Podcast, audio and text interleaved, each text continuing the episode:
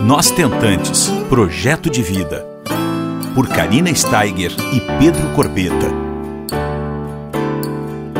Um podcast realizado com o apoio da Higienomics.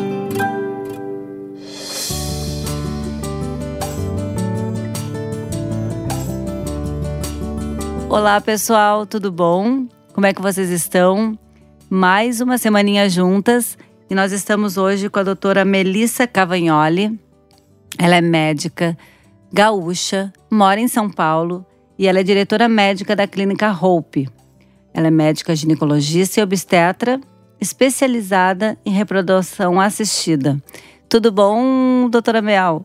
Como é que você vai? Tudo bem, Karina. É um prazer estar com vocês. O prazer é todo meu. A gente está muito, muito feliz de te receber hoje aqui para falarmos sobre um assunto que está assim mexendo com muitas tentantes, doutora Mel. Muitas, muitas, muitas. Depois do nosso evento uh, especial Alvo Doação, que nós tivemos virtual, nós falamos um pouco sobre como funciona a ovo doação no Brasil, a doação compartilhada de óvulos e o Banco Internacional. Como é que funciona tudo isso? E a gente trouxe aqui a doutora Mel para falarmos exatamente sobre isso tirarmos dúvidas, as dúvidas mais frequentes que vocês têm mandado e saber um pouco mais sobre todo esse nosso universo e as possibilidades que existem, né, doutora? Isso aí. E, e tem muitas dúvidas, né, a respeito desse, desse tema, Karina. Uhum. É, bom, a ovodoação, é, ela é um tratamento, né? Normalmente para pacientes que já tentaram com seus próprios óvulos e que infelizmente não conseguiram muito por conta da qualidade dos óvulos, do envelhecimento dos óvulos, ou para pacientes até que entraram na menopausa precocemente, é, que têm algumas doenças genéticas que não permitem o uso do próprio óvulo. Então, quando isso acontece, a gente acaba usando o óvulo de uma doadora anônima. É, como que funciona a ovodoação no Brasil, especificamente? A ovodoação, ela não pode ter um caráter lucrativo no Brasil. Então, as pacientes que doam óvulos, que se propõem a doar óvulos, elas não podem receber por estar fazendo isso, tá? A doação, ela tem que ser é, voluntária e ela precisa ser anônima tá? Uhum. Ela, então a pessoa que está doando os óvulos não sabe para quem está doando esses óvulos e a pessoa que está recebendo também não sabe é, de quem está recebendo esses óvulos, tá? Uhum. Logicamente, Karina, essa escolha é de responsabilidade do médico e da clínica responsável pela paciente, mas a gente sempre busca pacientes com o mesmo fenótipo da paciente, é, tanto da receptora quanto da doadora. Então, a gente procura usar pacientes é, que tenham as mesmas características físicas ou características físicas muito parecidas, como cor dos olhos, cor do cabelo, altura, é, se o cabelo é liso, se o cabelo é crespo. É, como a doação não tem fim lucrativo, existe ainda uma possibilidade de, no Brasil, nós fazermos a doação compartilhada de ovos. Como que isso funciona, Karina? Então, um casal que está é, doando, que está fazendo o tratamento para engravidar, é, onde a mulher tenha menos de 35 anos é, e não tenha nenhum problema relacionado aos seus óvulos, tem uma boa reserva de óvulos, ela pode se propor a doar uma parte dos óvulos dela para um casal que se que, que, está precisando, que precisa receber esses óvulos. E o que, que é compartilhado? Tanto os óvulos quanto o custo financeiro. Então, para o casal que doa os óvulos, acaba tendo um abatimento no, no custo financeiro do seu tratamento e, e, e o o casal que está recebendo é, os óvulos vai ter o benefício de, de receber óvulos aí de uma pessoa que seja parecida com, com eles. A doação de óvulos no Brasil, ela tem uma idade limite para as doadoras, que é até 35 anos de idade. Então, casais que estão querendo fazer tratamento para engravidar, onde a mulher tem menos de 35 anos, tem uma boa reserva de óvulos e não tem problemas associados aos seus óvulos, elas podem fazer uma doação compartilhada, elas podem fazer o tratamento de fertilização e doar uma parte dos seus óvulos. Uhum. Sempre a doadora ela vai ter preferência é, na quantidade de óvulos. Então, por exemplo, se ela tiver 10 óvulos, ela ficaria com 6 e a receptora com 4, por exemplo. Tá? Uhum. Isso depende muito da combinação, da clínica, do que, que a, a, a clínica combinou também com a pessoa que vai receber. E o casal que vai receber esses óvulos, é, Karina, ele ele também divide os custos financeiros do tratamento da, da doadora. Então, essa doadora acaba se beneficiando do ponto de vista financeiro para que ela também possa é, vir a fazer o seu tratamento é, de reprodução assistida. Perfeito. É, no, no, Brasil, também, uma preocupação é, comum, às vezes, que pode passar pela, pela cabeça aí de quem está tá recebendo óvulos é puxa, mas e aí, se um dia o meu filho encontrar um, um, um né, um possível irmão, digamos, que, que seja é, fruto aí do mesmo óvulo, como que funciona isso? Então, no Brasil, é, cada re, é, região é, onde a clínica está localizada, ela tem que ter um registro dos nascimentos e é, a doadora não pode ter mais do que duas gestações de crianças de sexo diferente em uma área de um milhão de habitantes. Então, tudo isso é controlado. É, mas é, a doadora pode é, doar óvulos, quantos óvulos forem necessários, e a receptora pode ter quantos, quantas gestações ela quiser, desde que seja dentro de uma mesma família. Tá? Então a gente já consegue evitar isso, isso é tudo muito bem controlado uhum. é, dentro de, de cada região do Brasil, tá? para que não tenham é, várias crianças de uma mesma é, doadora numa mesma região é, territorial. Tá? Uhum. Além disso, Karina, é, existe também a possibilidade de é, nós importarmos óvulos. Porque o que, que acontece? Hoje no Brasil, por conta de a gente é, só poder fazer essa doação, esse tipo de doação compartilhada e de a doação ela ter que ser voluntária, então as doadoras não podem ser pagas, né? É muito difícil a gente achar doadoras. Então, normalmente nas clínicas, as clínicas que só usam seus próprios bancos, né, o Banco Nacional de Óvulos, é, a gente tem uma espera muito grande, às vezes de um ano, de dois anos, e dependendo do perfil da paciente que vai receber, ainda é mais difícil. Por exemplo, é, pacientes muito claras, muito loiras, porque não é o perfil da população brasileira. Uhum. Então, isso pode demorar muito tempo. Então, quando isso acontece, a gente ainda pode lançar mão de usar bancos internacionais. Tá? Como que funciona o Banco Internacional? Nós aqui nós temos uma parceria com o IV Bank da Argentina que é o mesmo é, o mesmo instituto, o Instituto Valenciano que, que você é, foi até a Espanha é, fazer o teu tratamento, né, uhum, né, Karina? Exato. Mas com a comodidade, né, com a mesma qualidade, porque eles são um grupo muito sério. Hoje são eles são um são referência, que, que, né, Mel? Exa exatamente. Eles são o grupo que mais fazem doação em todo mundo. Fazem, eles têm muitas publicações a respeito. É, e a Natália Basile, que é quem coordena é, essa parte da ovo doação na Argentina, é uma pessoa muito séria, muito respeitada no meio acadêmico.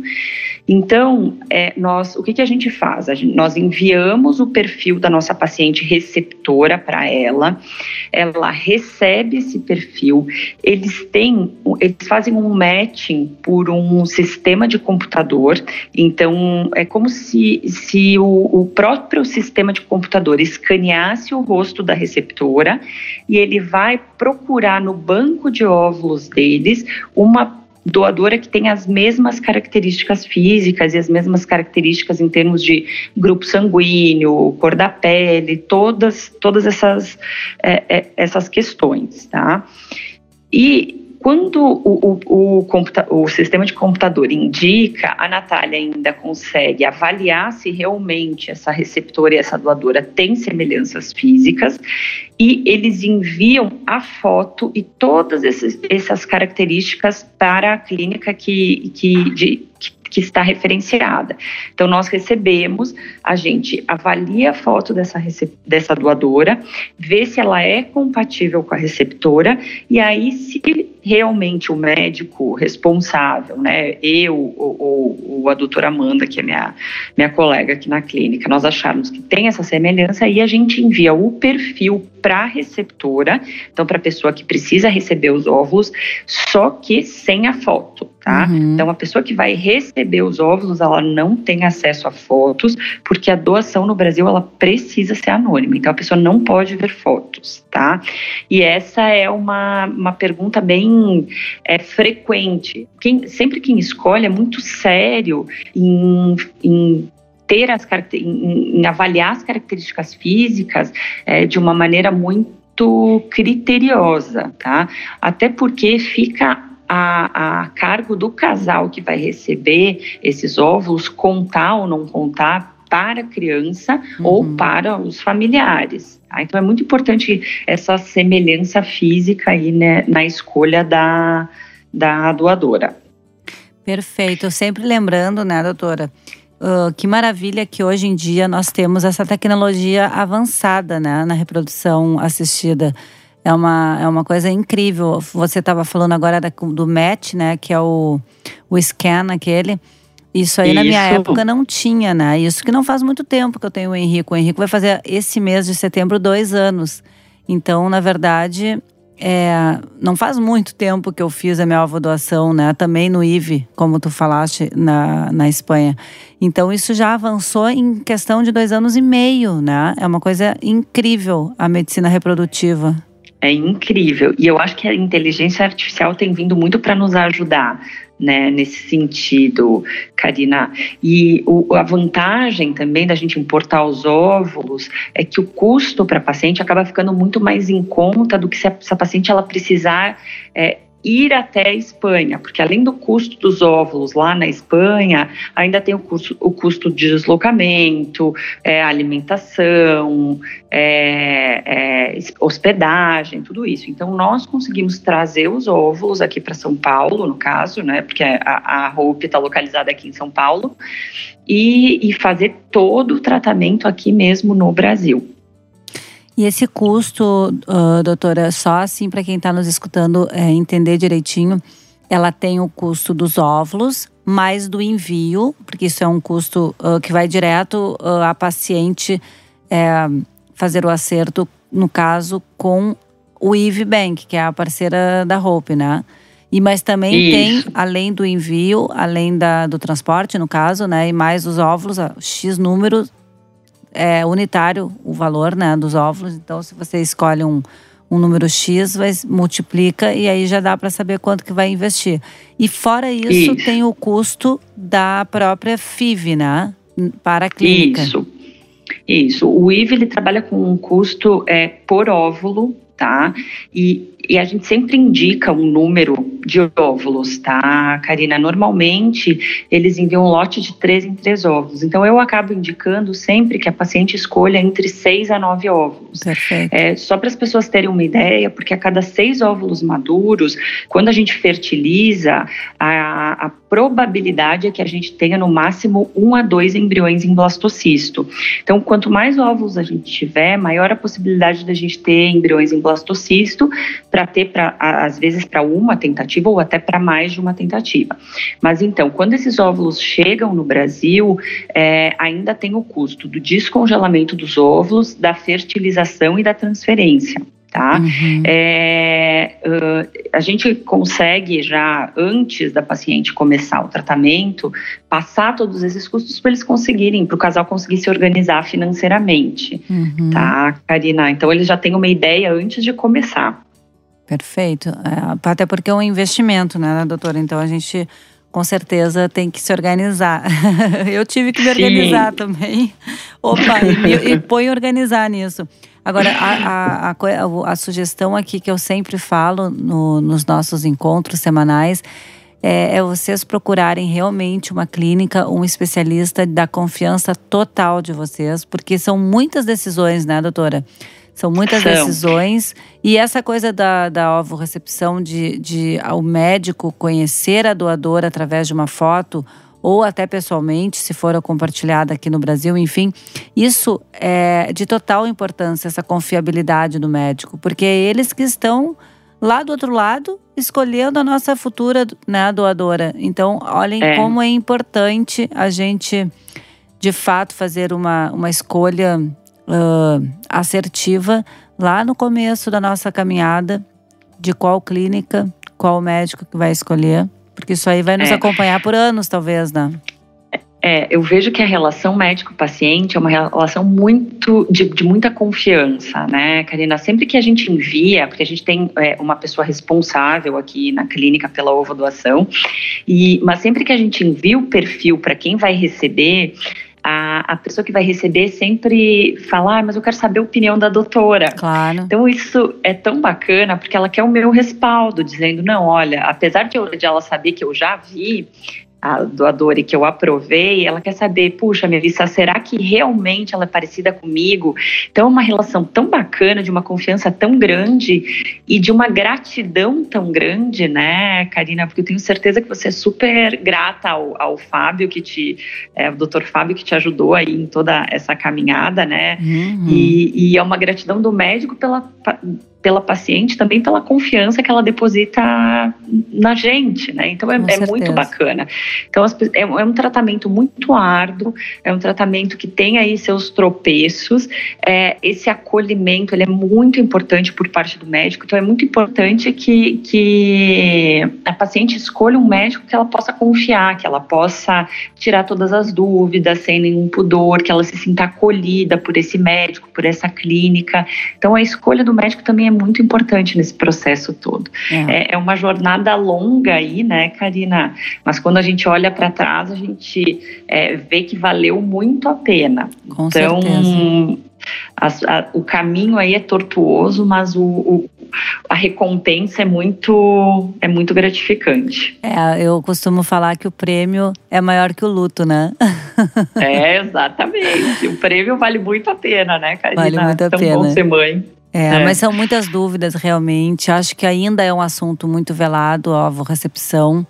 E, e eu acho que cada vez mais a gente falando abertamente, como nós estamos falando hoje, e desmistificando esse universo, a gente vai conseguir ter uma aceitação dentro da gente, principalmente, né, doutora?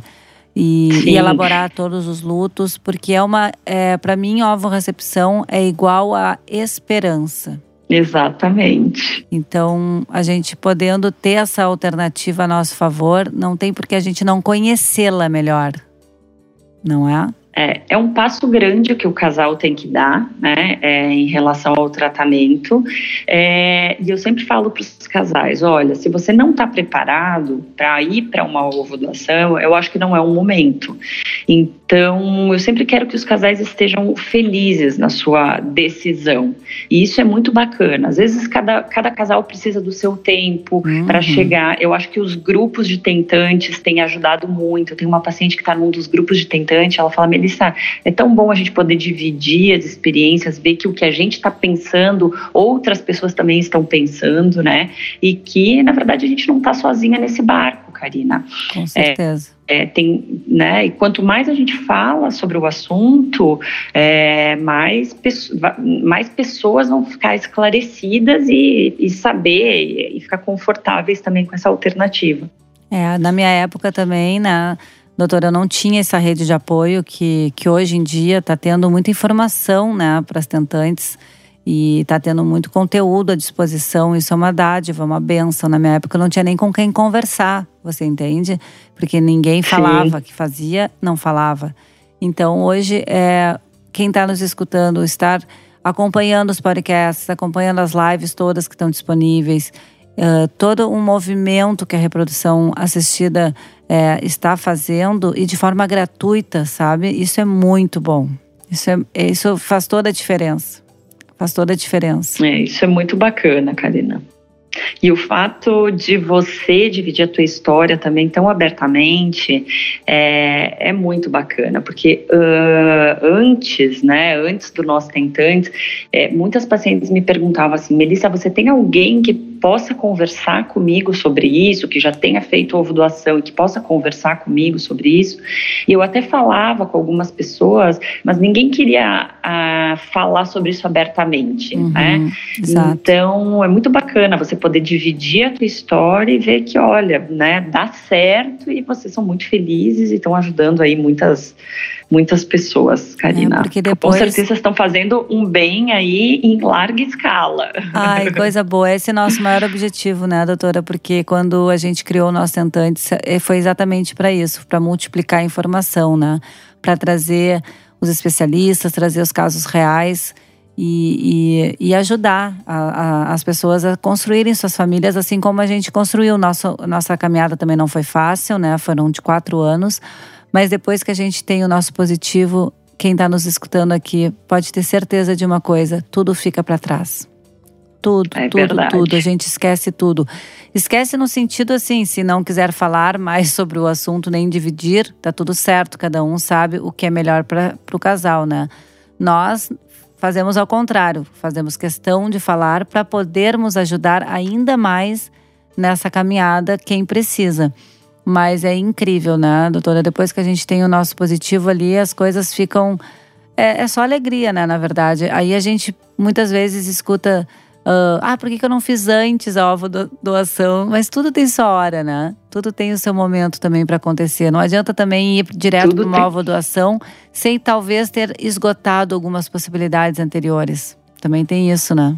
Sim, Sim, é bem importante isso. Então aí eu acho que o casal vai mais, é, mais livre, né? Mais é, é, assim convicto de que realmente essa é, a, é o caminho e, e, tudo tem sua hora. Exato. E me diz uma coisa, doutora, quando você dá o, o, a indicação para um casal de ovo, ovo recepção, geralmente qual é a primeira primeiro impacto do casal perante a esse, essa indicação? Olha, Karina, eu sempre é, coloco para o casal que antes a gente vai esgotar as possibilidades, tentar com óvulos próprios e caso não der certo, é, a gente existe esse plano B, essa, essa outra opção que é a ovo recepção.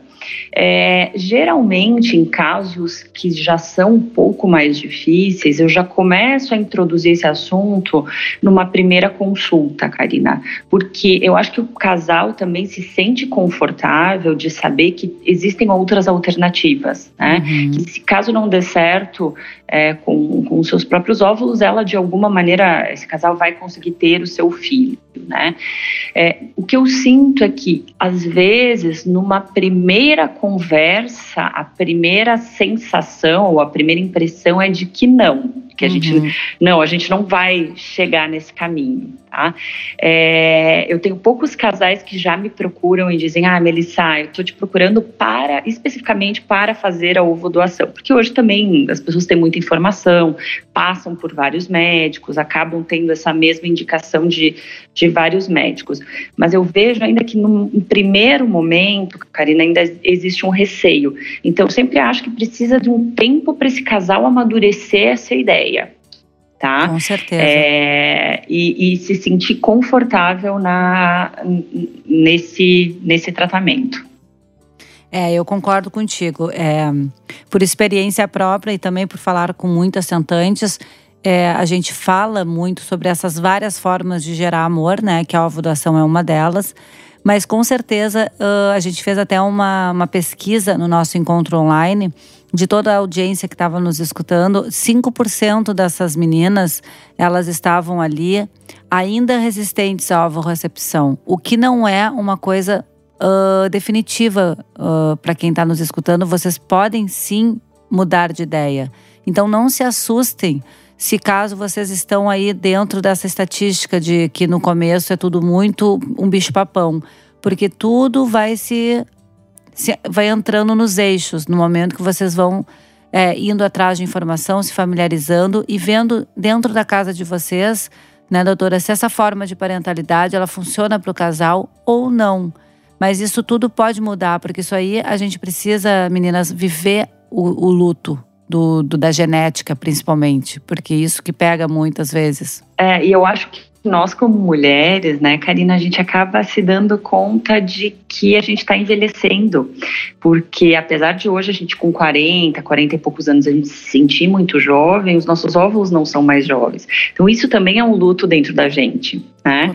É, então eu acho que cada, cada casal, cada mulher, às vezes precisa do, de um tempo, né? Precisa elaborar esse luto e, e ir adiante.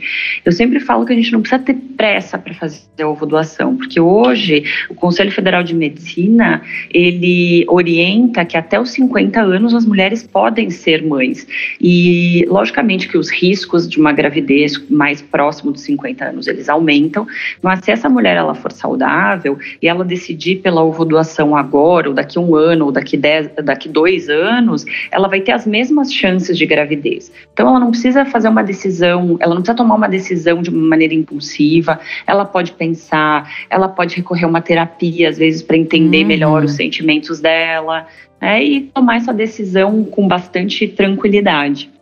É, esse apoio psicológico eu também falo muito. A gente faz muitos podcasts com psicólogas, sabe, doutora? Porque eu também precisei de um, de um apoio psicológico. E eu acho que é de fundamental importância. Então, se vocês estiverem escutando, estiverem nesse processo todo de aceitação, Fica aqui também uma sugestão de procurar uma psicóloga, conversar, porque é uma pessoa neutra que pode nos ajudar, especializada na, na área da reprodução assistida, melhor ainda. Existem muitas psicólogas maravilhosas que falam muito bem sobre esse assunto dentro da reprodução humana. E, e é isso que tu falasse é muito importante, doutora, essa coisa do óvulo, uh, não ter essa pressa toda, porque o óvulo é jovem, né? Não é mais o nosso óvulo. A taxa de gravidez ela é relacionada à idade do óvulo, né? Exato. E não à idade do útero. Então a gente pode, tem esse tempo aí para pensar e amadurecer a ideia, Karina. É, isso acho que faz uma. dá uma tranquilidade, acalma o nosso coração um pouco, porque muita gente precisa de um tempo maior, outros menos, né? Exatamente. Eu já cheguei na recepção muito pronta, muito receptiva, porque eu já tinha feito também um processo de quatro anos, né? Já tinha esgotado, já estava com 43 anos quando eu fiquei grávida. Então eu não é, tinha Você já muito. tinha esgotado, né, as é. possibilidades, né, é. Karina? Então eu acho que é isso. A gente vai para esse processo de uma maneira muito mais feliz. Uhum. E eu fiz um podcast recentemente sobre o, a visão masculina com o Pedro, né? Quem não escutou ainda, eu acho que é o 45 número, que também tem essa coisa da resistência do homem. Às vezes é o maior, às vezes é menor, e às vezes ele ajuda muito a mulher a incentivá-la dizendo não, só um pouquinho, tu que vai carregar, né? Tu que vai, o, teu, tu que vai alimentar esse nenê, tu que vai, uh, tu vai ficar grávida, vai ter o barrigão que tu tanto desejou, escutar os chutinhos. Então tem muitos homens que ajudam muito nesse processo e outros não, outros ficam mais resistentes, mas por pura falta de informação. Sim, tá. E eu, eu tenho casais onde o homem não aceita, a mulher aceita é, e ele não aceita mesmo usando o próprio espermatozoide. É, e é por falta de informação mesmo, né? Hoje, é, uma pessoa que fala muito a respeito da epigenética também é a Márcia Riboldi, que uhum. são as uhum. características que esse bebê que você vai carregar durante a gestação aí, ele vai, vai pegar de você, né? Você que vai passar todo esse é, é, essa essas características em termos de propensão a doenças, de é, estado emocional dessa criança, porque o meio ambiente ele influencia muito, a gestação influencia muito, o meio ambiente, a questão da amamentação também, tudo isso é muito importante na formação da criança. Com certeza, a epigenética eu também não conhecia na época, eu fui conhecer depois que eu já estava grávida. E a Márcia, nossa, a gente tem um episódio sobre epigenética aqui, para quem também tem interesse em, em saber melhor sobre essa expressão dos genes, né? É, exatamente. Que é tão maravilhosa. então a gente tem bastante conteúdo aí para vocês. E, e é maravilhoso a gente estar tá podendo bater esse papo, doutora Mel, porque só assim as pessoas vão, vão conseguir exatamente o que a gente está falando agora, decidir o que, que é melhor para o casal. Se é uma ovo-doação compartilhada aqui no Brasil, se é uma importação de óvulos através de um banco internacional, se é pegar um avião e ir para os Estados Unidos ou para a Europa. Existem muitas possibilidades. Cada um sabe o que é melhor para o casal, né? Isso tem que ser conversado, tem que ser amadurecido, tem que ser vivido, tem que trazer para dentro da história de vocês, né? E saber qual é a melhor maneira é isso aí. pro coração, pro bolso, né? Para essa para essa caminhada se tornar um pouco mais leve. O bom de tudo isso, meninas que estão nos escutando, é que existem muitos, muitas maneiras, muitas alternativas atualmente. Então, com certeza, muitas formas de gerar amor e muitas formas para realizar né, essa maternidade, essa paternidade. Então, fica aqui a dica para vocês conhecerem um pouquinho mais sobre esse universo e escolher o que, que melhor se adequa na caminhada de vocês. Queria agradecer o Genomics, queria agradecer a doutora Melissa a Clínica Hope. Ah, eu que agradeço, Karina, eu que agradeço. Olha, é um super prazer estar falando sobre isso, é um assunto que eu adoro. E eu, você é uma pessoa que eu admiro muitíssimo hum, Muito por obrigada, poder dividir aí a tua história e ajudar tanta gente. É, eu, eu acho que o trabalho de vocês também aqui, só para nós finalizarmos, é maravilhoso. A Clínica Hope, para quem não sabe, ela é uma clínica de acolhimento, tá? Quem, quem vai para lá Fiquei encantada, eu já sei desse feedback, desse acolhimento, que é o que nós tentantes precisamos, doutora Melissa, porque essa caminhada não é fácil, é uma montanha russa de sentimentos, são muitas dúvidas, medos, obstáculos, e a gente ser acolhida é o que faz toda a diferença para nós tentantes. Então, mais uma vez, muito obrigada pelo, pelo acolhimento que vocês dão para todos nós, né? Ai, obrigada. Faz toda a diferença. É o nosso objetivo mesmo. Aqui a gente gosta de acolher mesmo. E a gente precisa de colo, viu? Te garanto isso. Precisa, né? precisa. Ai, que loucura. Mas muito obrigada, doutora. E obrigada, ficamos aqui Karina. sempre à disposição de todas vocês, tá bem? Um beijo, um meninas. Beijo, um beijo, doutora. Um beijo, Karina. Tchau, tchau. Você ouviu Nós Tentantes, com o apoio da Igenomics.